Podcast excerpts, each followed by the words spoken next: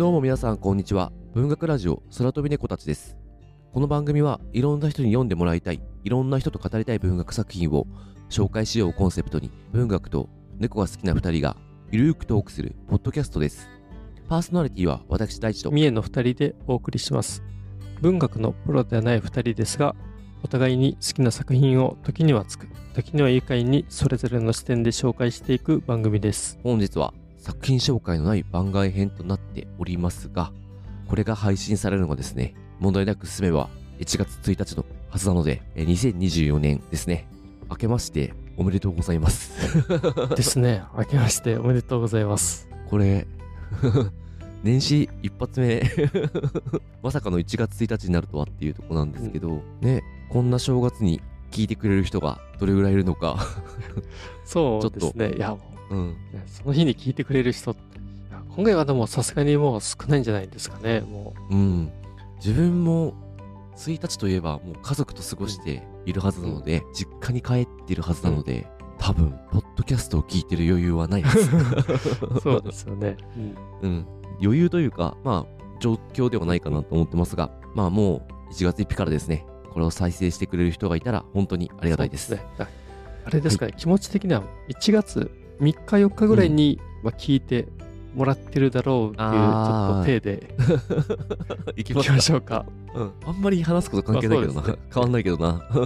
じゃあ、そんなわけで、ちょっと我々からするとですね、まだ12月半ばぐらいの収録なので、ちょっとまだ明けましておめでとう感全く私とみえさんないんですけど、ちょっとこの収録を撮っていきたいと思います。じゃあ、別に年賀状くれと言ってるわけではないんですけれども、あの、お便り募集してます。で、ちょっと今まだスケジュール、配信するときには出てるかもしれないんですけど、なんとなく1月末ぐらいにお便り紹介会やりたいと思ってるので、まあ1月の2週目ぐらいですかね、までにお便りいただけると大変嬉しいです。まあ新年になったので、うんうん2024年どうしていこうか考えてる人がいたら、まあ率直にその思いを乗せてもらっても構いませんし、うん何か悩みがある方や我々に言っておきたいことなどありましたら、ぜひぜひお便りください。今年もお待ちしてます。うん。ね、お便り紹介会も2年目に入りましたかね。そうですね。これは、まあ、今日もちょっといろいろ話すんですけど、すごい励みになってる部分あるんで、ぜひ我々のこの続けるモチベーションになりますんで、ぜひいただけるとありがたいですね。じゃあ、そんな新年一発目の配信なんですけれども、ちょっと今日の内容はですね、何やかんや盛りだくさんです。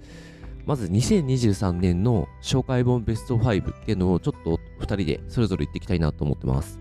で、その後に、えー2023年の振り返りをさせていただいて、で、しかもその中でですね、結構イベント参加増えてきてるので、文学ラジオ空飛び猫たち名義で増えているので、まあそのあたりをちょっと話していきたいなと思っているのと、あと、これ実はポッドキャストウィークエンドの翌日に収録してるんですけど、ポッドキャストウィークエンドの話、ちょっと厚めになるかなと思うんですが、したいと思ってます。で、もうこれ配信されてる時には終わってしまっているんですけれども、下北沢ボーナストラックにある本屋 B&B で、え文学ラジオ空飛び猫たちが選ぶ本がですね、ポッドキャストウィークエンドと連動して、え2週間ぐらい選書コーナーが設けられていたんですけども、あこれはもちろん我々だけじゃなくて、えー他にも、ポッドキャストウィークエンドに絡めた方、ポッドキャスターたちのですね、選書があるんですけど、多分我々のリスナーとしては分かりやすいところで言うと、漫画706、とか、あ、漫画760でした。間違えた。今俺なんかすげえ違和感あったもんな。ま、漫画760ですね。はい。はい。とか、うん。かなとか、あとは、えーっと、もしかしてあれかもしれないですね。独立後のリアルさん、我々、ちょっと、え東中野にある雑談で、えっと、私大地が、ちょっと、あの、パーソナリティの2人と結構絡んでいるので、あの、もしかしたら、そのあたりのことを知ってらっしゃる方もいらっしゃっているかもしれませんが、独立後のリアルさんとか、うん選書してますね。結構いろんな方々が選書してるので、ぜひというとこなんですが、もう終わってます。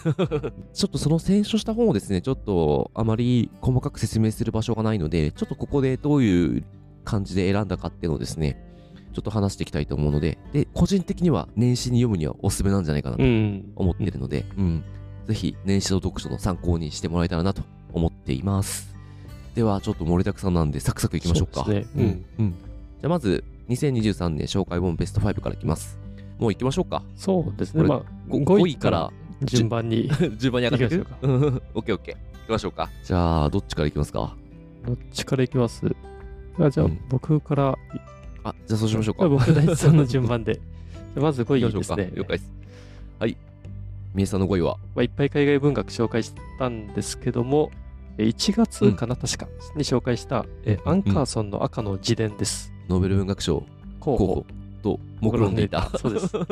まあ赤の時点ですね。そうまあこれ面白かったですもんね。そうですね、んまあ、数ある、あの本当作品がいろんなある中で、あの赤の時点の、なんですかね、この他にはない、この個性の強さっていうか、ありえなさというか、だからすごいもうんうんううん実験的な作られ方をしている小説だったんで、えーしかもなんか読んで感銘を受けるところが、もう心に残るものがあってですね、うんこの斬新さと、このね、心にのぐって残ってくるこの感覚と、まあ、その両方ともすごいなっていうので、もう選びました。なるほど。OK です。じゃあもうサクサクいくんで、私の5位なんですけど、これはですね、えージョゼ・エドワルド・アガールーザの過去を売る男かなとあ思ってます。うん。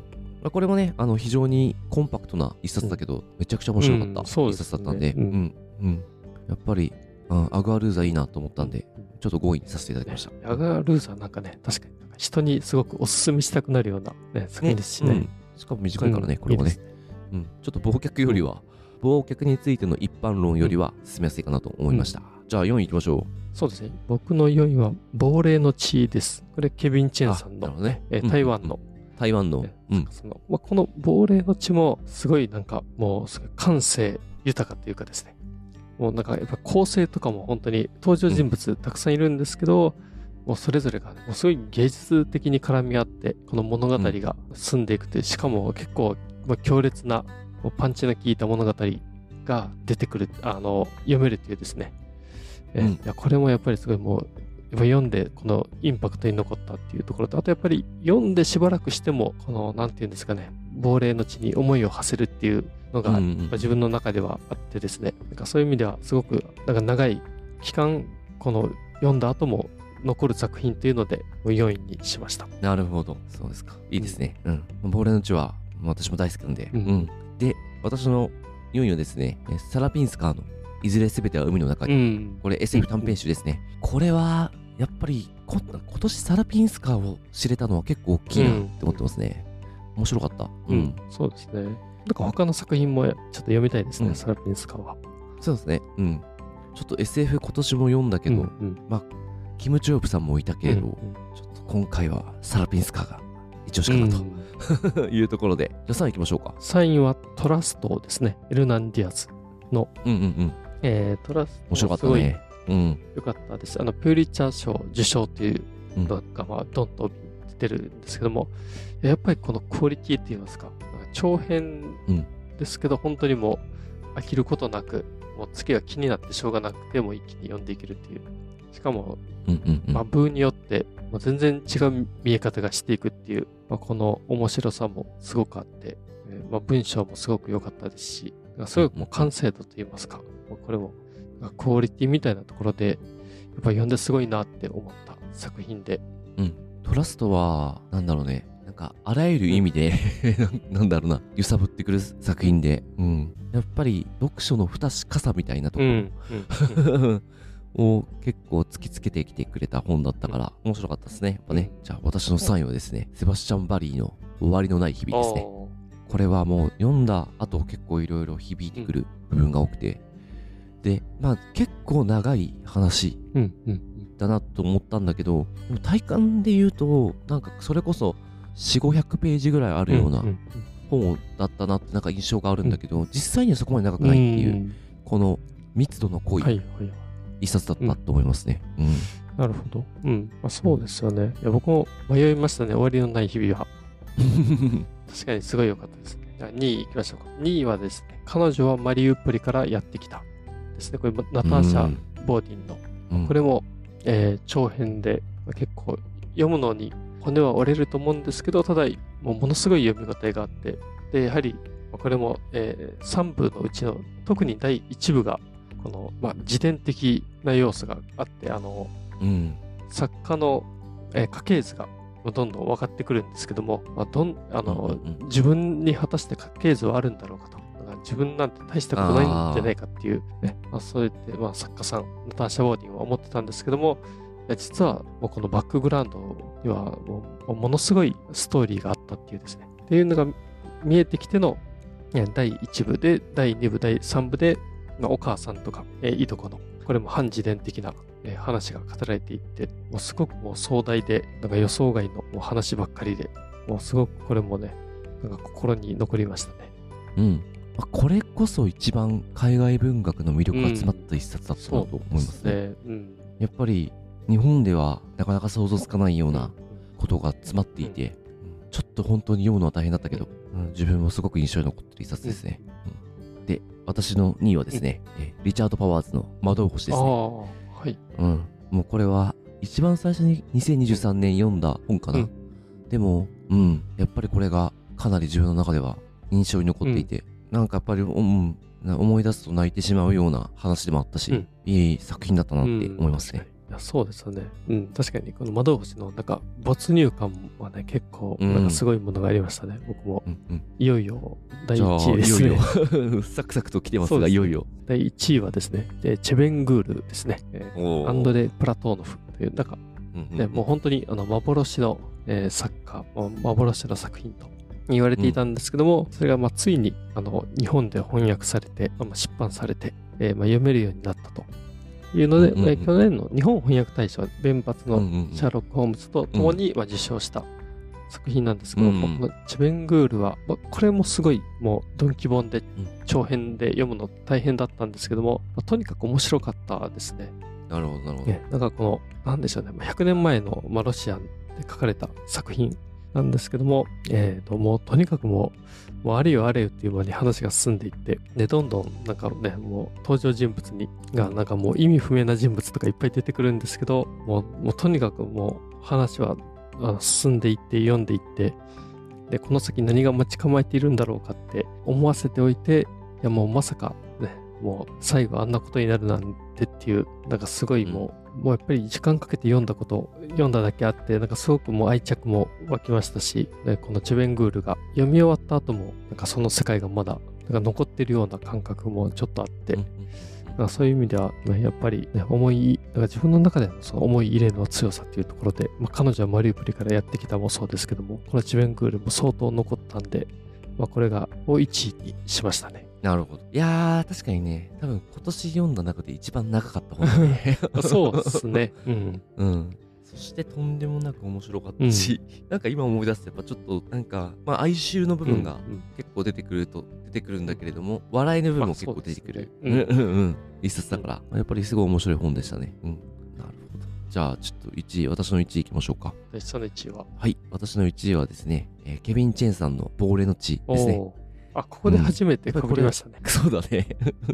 うん。あの、私はちょっと1位にしたいなと思いました。でなぜかというと、やっぱり非常に読んだ後、この作品のことをですね、思い出すというか、思いを馳せることがあって、まあ、一家というか、一族というか、まあ、それを描いた作品だったけれども、やっぱその中でアイデンティティとか、うん、どう生きるのかとか、うん。うん。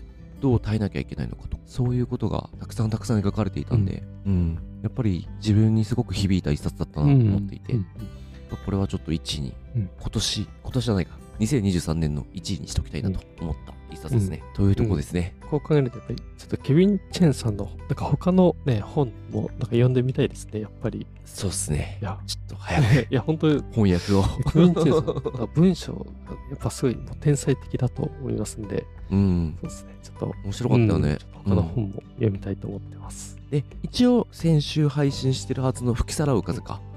まで、あの収録が終わった段階で あの話してるので、こんな感じかなというところですかね。じゃあちょっとここからはですね、2023年ちょっと振り返っていきたいんですけれども、まず、2013年来てくれたゲスト、結構いらっしゃいましたね。そうですね、うん。うん。まずは、阪大ビブリオバトルのお二人。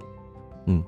ねじまきさん。うんうんもうおなじみになりましたね。こちらもおなじみかな？吉田郁美さん。うん あの、ありがたい聖なる証を一緒にうん紹介してもらいたい。うん。嬉しかったですね。そして、夜さん。うん。これは5月か。その他の短編、アリス・ミスを一緒に紹介しましたね。そして、藤袋さん。これは大きかったですね。そうですね。え えちょっと驚きましたね。そして、久保田優子さん、えーアンダーズ・ヤサムですね。こうしてみると、なんとなく2ヶ月に1回ぐらいはゲスト会やってたのね。イメージですかええね。思った以上にやってましたね。ゲスト会そうね。ううんん。ちょっと来年もですね、ぜひぜひゲストを呼んで、うんいろんな内容を配信していきたいなと思うので、ちょっと出たいって方いたら、まあ、ご連絡いただければ、うんちょっとこちらでいろいろ考えて、企画とか、こういうのどうですかうんとか、うんあの、考えたりするので、あぜひご連絡いただけると嬉しいです。そうですね。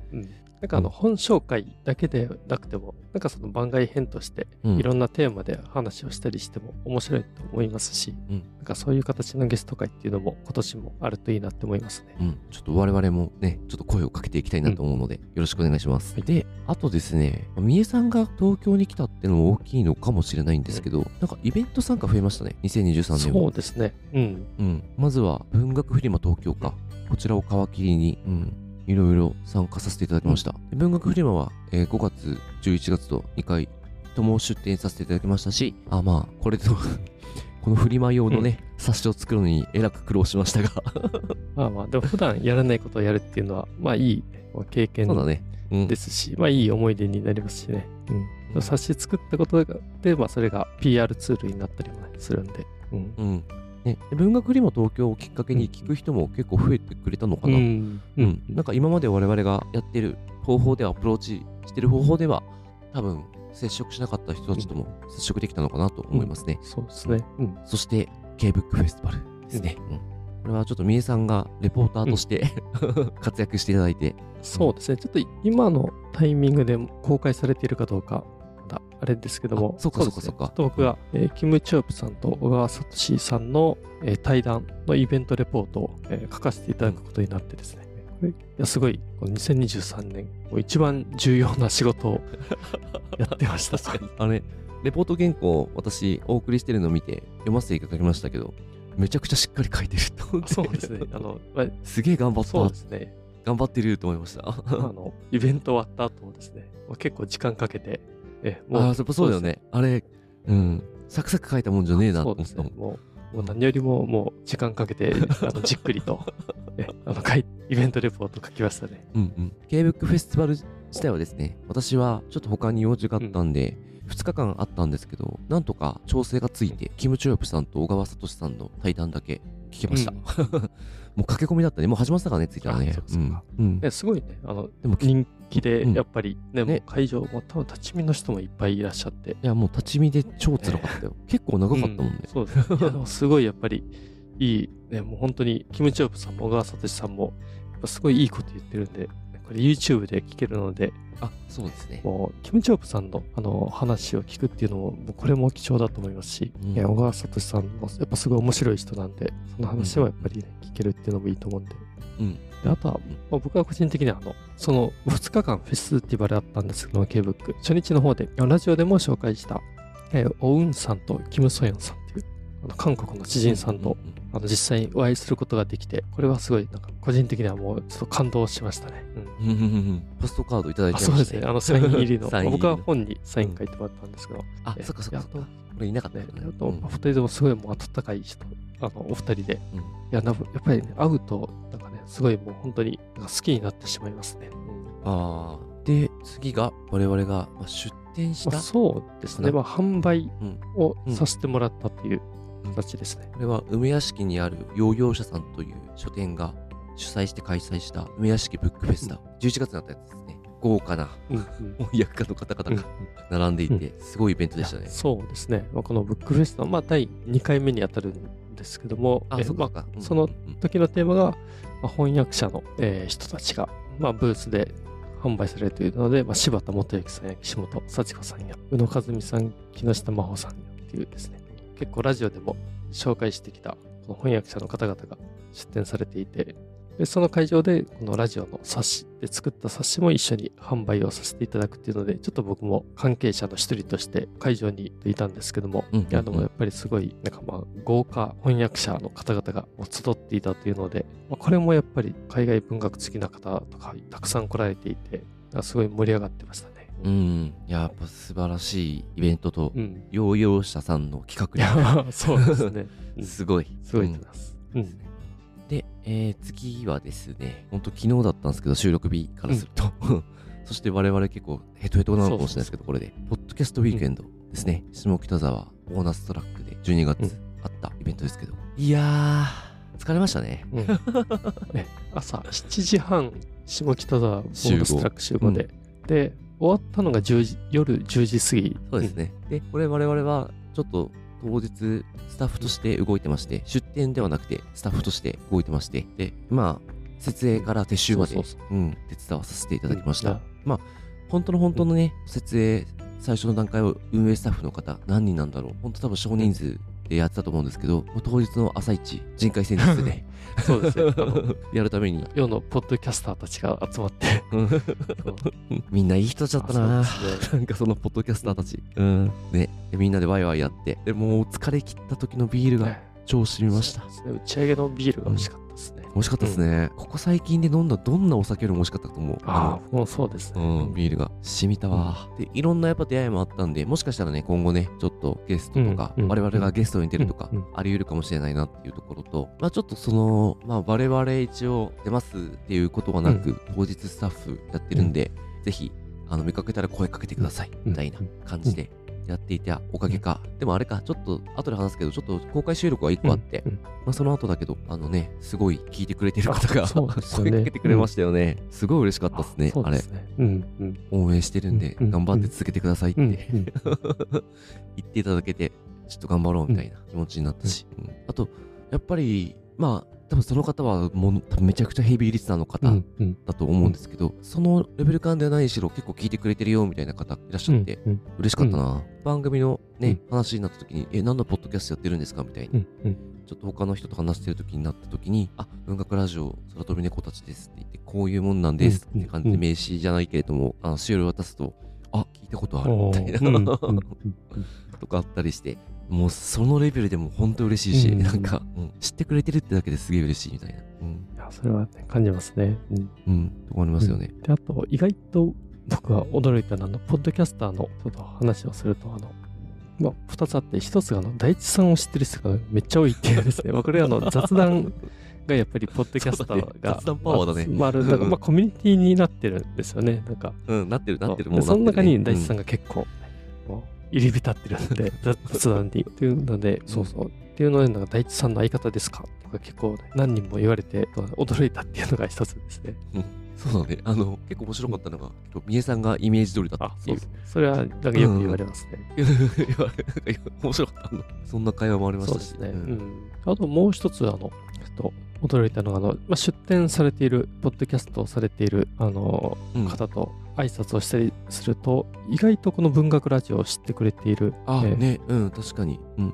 方とかいてですね、やっぱりその、ポッドキャストされてる人は、いろんなポッドキャストを、まあね、知ってる人多いとは思うんですけども、まあうん。文学ラジオのことまで知ってもらってるっていう、なんかちょっと、あの、なんか、ね、恐れ多いなと思う時とかもね、あったりして。うん、個人的には今年も、まあ去年ぐらいからかうんは、なんとなくこの海外文学界隈みたいなのにうん。知名度、認知度上がってきたなって思っっていたので、で、やっぱりまだまだまだポッドキャスト界隈では我々の知名度は低いんだろうなって思っていたけれど、でも全然なんか知ってくれてて、しかもなんか本読んだみたいな そうですねこと言ってくれる人もいたし、うん、嬉しかったですね。ですね。ううんあと、個人的にはですね、ちょっと、ポッドキャストウィークエンドの個人的なハイライトは、運営の柱だったですね。毎日映画トリビアさんあっていう、ねうん。深めるシネマっていうポッドキャストやってる映画紹介うんのポッドキャストですね。映画について語るっていうポッドキャストやってる毎日映画トリビアさん。これトリビアさんってみんなから言われてるんですけど、あそうですね。なんかね、運営ではもう司令塔やってましたね。司令塔ですよ。ううん。がいて、で、トリビアさんが、じご自身の番組なのか誰かなのかわかんないんですけど、まあ当日運営をやってるので、まあ、ちょっと大変なんだよみたいな感じのうんうん。ことを言っていたのか、まあ、それでですね、カメルシネマさんが今回、すずりで、あの、ポッドキャストウィークエンド用に、パーカーとか T シャツとか作ってたんですよ。で、それを着てきてくれた人、うん。ステッカーとか、うんうん。特別なステッカーとかプレゼントしますよみたいな。うん感じのことを言ったのかな、ちょっと自分もその配信聞いてるんですけど、聞いてるんだ、うろ覚えなんだけど、で、で、私がですね、深めるシネマのパーカー着てたんですよ、当日。しあの白いやつなんですけど。あ、で、しかもめちゃめちゃデザインがいいんで、もうちょっと普通に欲しいと思って買っちゃったんですよね。で、トリビアさん、まあ、トリビアさんにね、いや、買ってくださいよって言われた記憶も、だけにしもあらずなんですけど、まあ、買って、それを、あ俺買ったけど、これ着てっていいって、トリビアさんに聞いて、あ、もう全然いいっすよ、みたいな。着てってくださいよ、みたいな感じだったんで、まあ、それでまあ、運営スタッフやるし、まあ、ちょっと、これ着ていこうかなと思って着てて、えー、としかも私その当日のあのあるエリアのなんだろう現場総括統括ないけど、あまなんかあったら、はいはい。そうちょっと監視役じゃないけどね、なんかあったら自分のところに連絡が来るので、うんうん見回りとかインカム持ってあね、僕と大地さんしてた。がエリア分かれて、うんそうだよね。そういうの役割やってたんですよね。分 でインカム持って、深めめるシネマのパーカー着てたからか、うんちょっとまさかのですね、毎日映画トリビアさんと勘違いされるっていううん。事態が発生して。でその人なんか多分そのステッカーが欲しかったと思うんですよ、うんうんで話しかけてきてでトリビアさんはその日忙しいって多分認識してたから相はい方、はい。カーメルシネマのトモヒーさんうんって人がいるんですけど、トモヒーさんどこですかって聞かれて、で、自分も話しかけられた時に一瞬どういう感じで話しかけられたかよく覚えてないんだけど、あのパーカー、同じパーカー着てて、う んうんカメルシネマのリスナーだ。と思って。トモヒーさんどこですか、って聞かれてで、その時トモヒーさんがたまたま、その、ポッドキャストウィークエンド公式 X のスペースでちょっと話してる時で、で、あ、今、いあそこにいるんですけど、多分もうちょっと、あの、は話してるはずなんで、ちょっとまあ、待っててもらうか、みたいな感じのうんことを言ったら、あ、わかりました。じゃあちょっと他回ってまた来ますね、みたいなうんうん。感じになってたんだけど、で、その後俺、ちょっと気づいたんだよね。あれ？今もしかして俺、トリビアさんと勘違いされたか、この人に、みたいな。で、トリビアさんが SNS で全く顔出したんですよ。だからどんな人か全くわかんない。うん。で、知ってる人からすると、俺とトリビアさんでも体格も違うし、雰囲気も全く違うし、間違えるわけないんだけれども、あれ？これもしかして？と思って、で、トリビアさんがちょうど、あ、いて、トリビアさんに、いや、なんかさっきこういうことがあって、もしかして俺、トリビアさんと勘違いされたかも。いや、そんなことないでしょ、みたいな。声違うし、みたいな。話があったんだけど、え、だどんな人でした？みたいな。あ、いや、えっと、俺と同じパーカー着てて、で、なんだっけな、革ジャンか G ジャン、その上に羽織ってたんだよな、うんみたいな。女性で、みたいな話をしてて、えー、誰だろう？みたいな。うんうん黒のパーカーじゃないとか、いや、白、絶対白だったみたいな。話してたら、人混みというか、その人の列、うんうん人だかりの中から、スッて、その、さっき俺に話しかけてくれた方が現れて、あ、あの人だ。すげえタイミング良かったんですよ。で、あ、すいません、ちょっとあの、まあ、向こうもちょっと話しかけようかなみたいな空気で来てて、うんうんで、あれ、さっきお話ししましたけど、どっちがトリビアさんだと思ってます？みたいはいな話をかけたら、あの、俺を指して、うんうん。あーっていう、まあ、そこで誤解解けたからよかったんだけど、うんうんこれ、この流れにならなかったらやばかったなとあ思って。ね、うん、大地さんがもうトリビアさん。そうそうそうそう。トリビアさんだと思うっていう。ちょっと面白い時代になって。で、その後、トリビアさんと打ち上げで話してた時に、あれ面白かったっすね、みたいなこと言ったら、いや、そうですね、本当危なかったんですよ。あの人めちゃめちゃヘビーリスナーで、みたいな。しかも結構特別なリスナーだったらうんうしくて、ん。まあちょっと、まあどこまで話していいかあれだけど、なんか耳耳がもともと聞こえない人で、ちょっとその治療か何かを試したらちょっと聞こえるようになってきて、改善されてきて、で、そうなったらやっぱり耳から情報を入れたくなったのかな。うん。ちょっとあれかもしれないけど、ちょっと違うかもしれないけど、あポッドキャストとかをよく聞くようになったらしいんですよ。うんうんで、その中でもうあの深めるシネマさんにはもうめちゃめちゃ助けられて、うん。勇気をもらってると。うん。で、っていうぐらい、っていうことをですね、結構長い手紙を書いて、うん。あの届いたことがあるらしくて、あもうめちゃくちゃ 大切なリスナーなんですうって、ん。そのリスナーが。あのもしかしたら、俺をトリビアさんだと思って書いていた可能性がああってちょっと本当危なかったですねっていう話をちょっと打ち上げでしてましたね。うん。いや、でも、ね、なんか誤解解けてよかったですね、本当ね、いや、まあ本当に。タイミングが良かった。ね、良かったっていうか、うん、危なかったっすよ。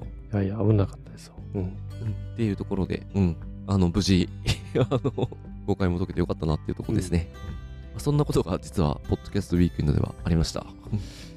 いや、でもなんか、ポッドキャストって、あの、やっぱり声だけなんで、なんか YouTube とかと違って、なかなか、なんか、実際喋ってる人がどんな人かって、なんか番組によってイメージしづらいと思って、文学ラジオも多分そうだと思うんですよね。まあ、僕も大地さんもそんなに、あの顔を出したりとかしてないので、うんうんうんうんなんで、ね、なんか実際に会ってみると、実はこうだったとかってね、うん。うんうんんなかそう思う、絶対ありますよね絶。対あると思いますね。うん。あの、ワインの輪の二人も言われてましたあ。、そうなんですか。イメージ違うって言われてました。僕はもうワインのあの二人はもう 完璧イメージ通りですかね。なんか、ああ、ほんあイメージ通り俺聞く前になっちゃったからな。うん。あ、そうなんだねあ。そううんですね。なんか、イメージっていうか、なんか、まあ、なんか先になんかあの、外なんか見た目のビジュアルの方がちょっと勝ってるっていうか、確かに。私はワインの輪を知ったのは第1回目のポッドキャストウィークエンドのはい時に、あの、当日こんなイベントがあるんだって知っていて、うん。そしたら、あワインのポッドキャストあるんだっていうことで知って、まあ、そこからめっちゃ仲良くなったっていう そうですね。感じですね。うん。まあ、だからやっぱちょっと声だけどね、あの、印象違うかもしれないんでね、うん。うん。ちょっと、あの会った時にがっかりされないように ちょっとずつ小出ししていこうかな まあ、そうですね。と思いますが。うん。まあ、で、ポッドキャストウィークエンドの話、実はまだまだありまして、えー、公開収録は実はあったんですね。うん。うんこちら、あの、B&B とかバリューブックスの代表をやってらっしゃる内沼慎太郎さん、あの、知ってる人は知ってると思うんですけど、うんまあ、その方が、えっと、12月、2023年の12月からですね、本チャンネルっていう YouTube チャンネル、あと、ポッドキャストか、をスタートするそうで、えー、まあ、そこの、それの公開収録というのが、今回、ポッドキャスターたちに、これは何て言ってるのかな？まあ、急遽決まったんですけど、実は。うん。最後の隠し玉みたいな感じで出てきて、うんうん で、それにちょっと参加させていただきまして、うん。あのー、30分ぐらい、内島さんと話した内容が、そのうち、1月の半ばぐらいですかね、。うんうん配信されるそうなので、楽しみにしていただけたらなと思います。で、えっと、これはですね、実はもともと、あと B&B で行われていたポッドキャスターの選書ですね。うん。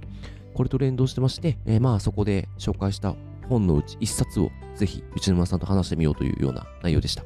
で、実際どんな話をしたかっていうのはもう配信を聞いていただきたいので、内沼さんの配信を聞いていただきたいので、ぜひ。うん、番組が内沼さんが新しく始める本チャンネルといううんポッドキャスト番組ですね。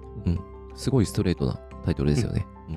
ねなんか本を書いてる人にインタビューを内沼さんがされて、うんまあ、いろんな、えー著者、いろんな本を紹介していくっていう、まあ、その中の一つでね、まあ、今回のポッドキャストウィークエンドで、まあ、いくつかの、えーうんそのポッドキャスト番組インタビューさせていただいて一つで、ちょっと我々も出演させていただくという。うん。ちょっとありがたいことに。そうですね うんぜひ楽しみにしていただければなと思います。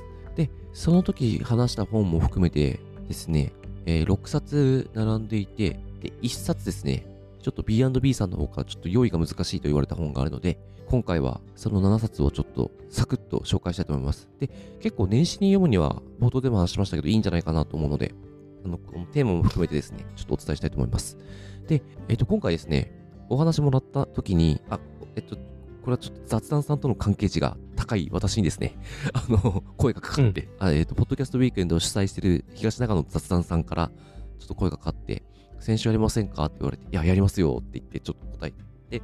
で、その時にちょっと、あの、みえさんと話して決めればいいのか、ちょっと私個人の選手がいいのか、ちょっとよくわかんなかったんですけど、ただ、締め切りがめっちゃ近くて、あの、これはもう、ちょっとみえさんに相談してる余裕はないぞ、ということで、え、本当に1週間ぐらいしかなかったんですよ。あの、え、じゃあもう決めようと思って。で、考えたときに海外文学の本を B&B に並べても、B&B さん海外文学めっちゃ売ってるので、なんかあんまりなんかエッジも立たないし、あの、まあ、ポッドキャストウィークエンドっていうくくりなので、なんか我々の番組色出すのもいいとは思ったんですけど、ちょっと違うのかなと思って、ポッドキャストウィークエンドに来る人たちがどういう本があったらいいのかなっていう視点でちょっと選びました。で、そのテーマがですね、まあ、そっとあなたの語りたいを後押しする本たちというテーマで選びました。まあ、設定しましたね。で、これはもう、そのままの通りで、なんか今ちょっと何か語りたいなと思っている人たちが多分いると思うんですけど、まあ、その語りたいをですね、ちょっと後押しするような本、勇気をもらえるような本たちを選びました。じゃあもうサクッとですね、その7冊紹介したいと思います。で、まず一番最初が、えー渡辺幸太郎さん著、えータクラムカン、コンテクストデザインですね。こちらは内沼さんとのトークでもこの本で話したので、あまり全あの深く紹介しませんが、ただ、ちょっと珍しい本なので、おそらくそのポッドキャスターさんたちの本の中で唯一売り売り切れたんじゃないかなという。ねすごい売れてましたね、会場で。うんうん、まさかのね、あの、行ったらなかったってびっくりしたもん。ほぼ完売間際の勢いでしたし、うんうん、で内沼さんが話すため用に取っといた本があって、とディスプレイ用の本が一冊あってっていう状況で、ちょっと驚きましたね。うん。これ、あの確かに Amazon では売ってないんだけど、ネットで買えないわけはないはずなんだよね。うんうんうん。なので、ちょっとびっくりしました。うん。まあでもめちゃめちゃいい本です。ぜひ、内島さんとのトークで知ってもらえたらなと思います。で、もう一つが、幅義孝さん著、公文とか館の差し出し方の教室。これは、あの、日本で初めてのブックディレクターである幅さんがですね、考えて考えて考えた好きの伝え方です。えーこれはですね、もう読んだ時にめちゃめちゃ感銘を受けまして、もうあなたの思いは少しの思いやりでもっと伝わるようになるよというテーマでいろいろ語られてる本なので、まあ、ちょっと構成とか話し出すとちょっと止まらなくなっちゃうので、あの、こう自分の好きを伝えたいと思ってる人にはですね、めちゃめちゃハマる一冊だなと思うので、ぜひ、えーそういう思いを持っている方は読んでもらいたいなと思います。で、えー、と次がですね、ミランダ・ジュライ著、岸本幸子役のですね、新潮クレストブックスのあなたを選んでくるものっていうことで、これは、まあ、えっと、このミランダ・ジュライのエッセイのような本なんですけど、まフリーペーパーの広告からですね、彼女がたどり着いていった人生たちというところで、なんかいろんな人の人生が少しずつ語られるんですけど、まあ、そこで本当に語りたくなるようなことがたくさんあるんだなっていうこと、それを多分知れる一冊なので、まあ、めちゃめちゃいいかなと思います。これ結構正月に読んでほしいかなと。思いますね。うん。で、4冊目は、ハンガン著、えー古川綾子役、クオン・カンで、そっと静かに。ハンガンさんのエッセイですね。でこれ、ハンガンさんが小説を書けなかった時期に書いたエッセイっていうことで、立ち止まってしまったけれどもですね、再び歩き出したい人にはめちゃめちゃ刺さるんじゃないかなと思うので、こう、なんか一歩踏み出したい人の背中を押してくれるかなと思って選びました。で、遅く起きた朝にいつもの自分じゃない方を選ぶという、えー鈴木直さんという人が書いた本ですね。これ、スタンドブックスというところから出てます。ウェブライターの鈴木直さんが書いた結構ですね、エッセイなんですけど、結構独特の視点で、あの、でも等身大でっていうね、すごい面白い本です。で、なんか、これ読んだ時に、あ、もう自然体でいいんだなって自分はすごく思った本で、で、自然体のまま出せばですね、やっぱりどこか人とは違うものっていうのが生み出せるんじゃないかなと思ったので、かなりいい本だなと思ったので、えーご紹介しました。で、6冊目か。好奇心とクリエイティビティを引き出す。伝説の事業の採集という、あ、伝説の事業採集か。という本で、えっ、と、倉成秀俊さんが書いていて、えー宣伝会議から出てますね。でこれはあなたが受けた伝説の授業何ですかっていうのをいろんな人に聞きまくった、うん。えー本で、なんかちょっと変わった話が多くて、これこそ企画を作るのにはめちゃめちゃ向いてる本だなと。うん思うので、ぜひ、あの、企画力つけたい人にはおすすめな本ですね。うん。いろんな企画の例が出てくると思います。うんこう伝説の授業めちゃめちゃ面白いんで、ぜひ。そして、B&B で、ちょっとご用意が難しかった本がですね。あ、で、これ調べたんですけど、買えないわけじゃないんで、絶版になってるわけじゃないんで、うん。もしかしたらもう絶版になってるかもしれないけど、重版はしないっぽいんだけど、うんえっと、ワイン知らず漫画知らずっていうですね、エティエンヌ・タボドーというフランスの漫画家が書いているバンドデシネですね。こちらですね、サウザンブックスから出てます。でこれワインの裏側と漫画の裏側っていうのが描かれている作品で、やっぱりこの全てのものには作り手がいるっていうことをちょっと意識させるうん本で、で、やっぱりですね、そういうの伝えてるポッドキャスト多いと思うんで、ちょっといいヒントになるんじゃないかなっていうのと、シンプルに面白いです。うん。なんかね、この、えっ、と、ワイナリーで勤めてる男と、うんうん漫画家の男がいて、1年間ですね、あの、お互いの仕事を見せ合うっていう、うんうん体験し合うっていうことをやって、あの漫画にしたっていう本なんですけど、かなり面白かったですね。ううんん、うん。ドキュメンタリーですね。ううんん。めちゃめちゃ面白かった。ぜひ。というところでちょっと長くなっちゃったけど、まあ7冊選んで6冊並んだという形になってます。できっと正月いろんなこと考えて、今年はどんなことをしていこうかなって考えていると思うので、ちょっと引っかかったところがあったら読んでもらいたいなと思います。いや、なんかどれも、なんかすごい気になりましたね。なんかようん、うん、うん。いや、なんかすごいいいです。僕は伝説の授業、ちょっと読みたくなりましたね。あ、そうなんだ。なるほど。これ面白いよ。ねすごいうん。ちょっとアイデアが湧きそうっていうか、刺激になりそうだってね、思いましたね。うん話を聞いて。あと、ちょっと感動する話も入ってる。そう。なんだ。うん。うんちなみに紹介した幅さんか、はい。ブックディレクターの幅さんもこのインタビューを受けてあこの伝説の授業をうん採集されちゃってるんで、うん幅さんの伝説の授業面白いです、うんうん、ぜひぜひというとこですかね。うん。そんな感じですがやっぱりいろんなことありましたね。2023年うん振り返ってみると、本当、いろんなことやってきたなって、うん、うんうん。思いましたね。ちょっと私の個人の話になってしまうと、ポッドキャストスタジオクロニクル、野村隆文さんが代表を務めるクロニクルからですね、ちょっとオファーがあって、え今、Amazon Audible でやってる愉快な知性文学編の方にですね、出演させていただいておりまして、まあこれも2023年めちゃめちゃ大きかったことだなと思ってるんで、うん、嬉しいですね。ね、なんか、すごい飛躍の一年にったんじゃないですかね。なんかね、そんな風に見えるよね。そううん。いやいや、僕はもう単純に2023年は、ちょっとね、生まれ育ち京都だったんですけど、ちょっと初めて東京に出てきたっていうあ、そうです年だっよた。んで、うん。まあ、まあ、いろんなちょっと環境の変化はあったんですけど、まあ、こうやって、この文学ラジオも続けてこられてるんで、なんか、なんとかなるんだなっていうのを、ちょっと感じた一年でもありますね。ね人って意外と変化があっても、まあ、続けようと思えばつ、続けられるんだっていうのが、ね、感じれましたね。うんうんうんうん。それは私も思いますね。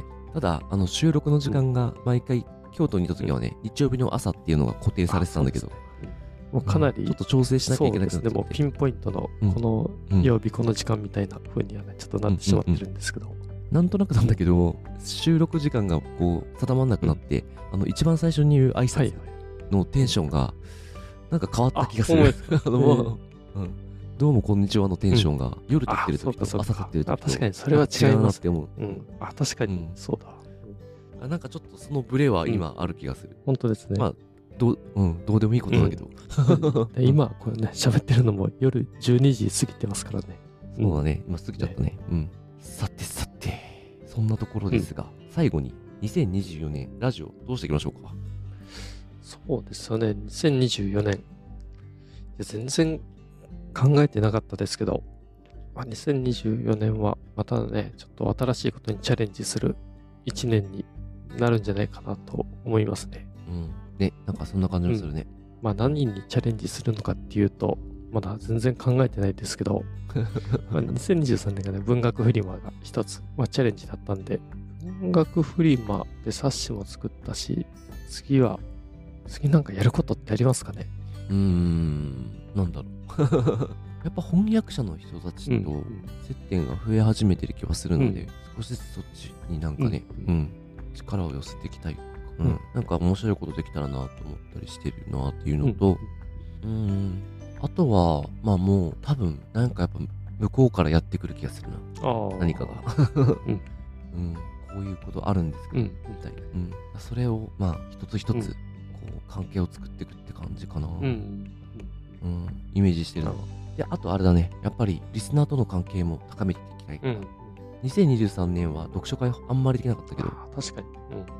うん、ただちょっとね、なんかみえさんと私の時間合わせるのが今結構しんどくなってきてると思うので、そうですね。ちょっと僕が、なかなか、ねうんあの、なんか週末に時間作るとかっていうのがちょっとうん。やりづらくなってきていまして、仕事の関係で。そうですね。だからもうあれかもね、なんかそれぞれオンライン読書会やってもいいかもね。ああ、なるほど。まあ、僕の会、大地さんの会みたいな。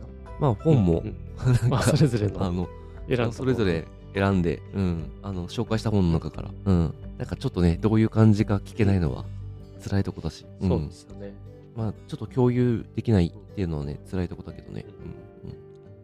まあ、確かにそうですね。ちょっとリアルで、あの、リスナーの方と会う機会は、ポツポツ、うん。あね、うん。2023年増えましたけど、逆にオンラインの方が、ちょっとおざなりになっていたっていうのはね、そうですね。これはうん確かに。そうなんですよ。結構遠方の方もね、いらっしゃいますからねうん。うん。東京に来るの大変だっていううん人もいるだろうし、そうですよね。うんあ、うん。あ、それこそあれか、2024年、あれだ、オンラインショップああ、そうですね。うんかな、うんうん、ちょっと冊子とかのね、うんうんそうですね。オンラインショップは、あの、やりますんで。そのあたりがちょっと新しいことになってるかもしれないですね。うん、うん、うん。そうですね。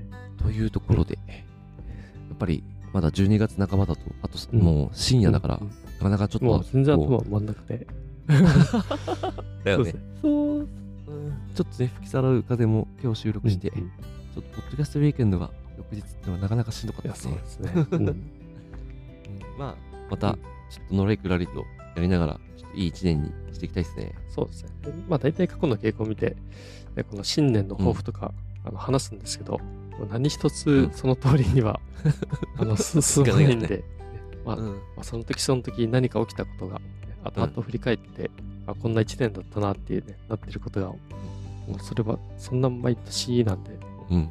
あんま先のことはもう考えずに、うんうんうんうん。今できることを、とね、精一杯うんやっていきましょう。うんじゃあ、そんなところですが、え今年もぜひ文学ラジオ空飛び猫たちをよろしくお願いいたします。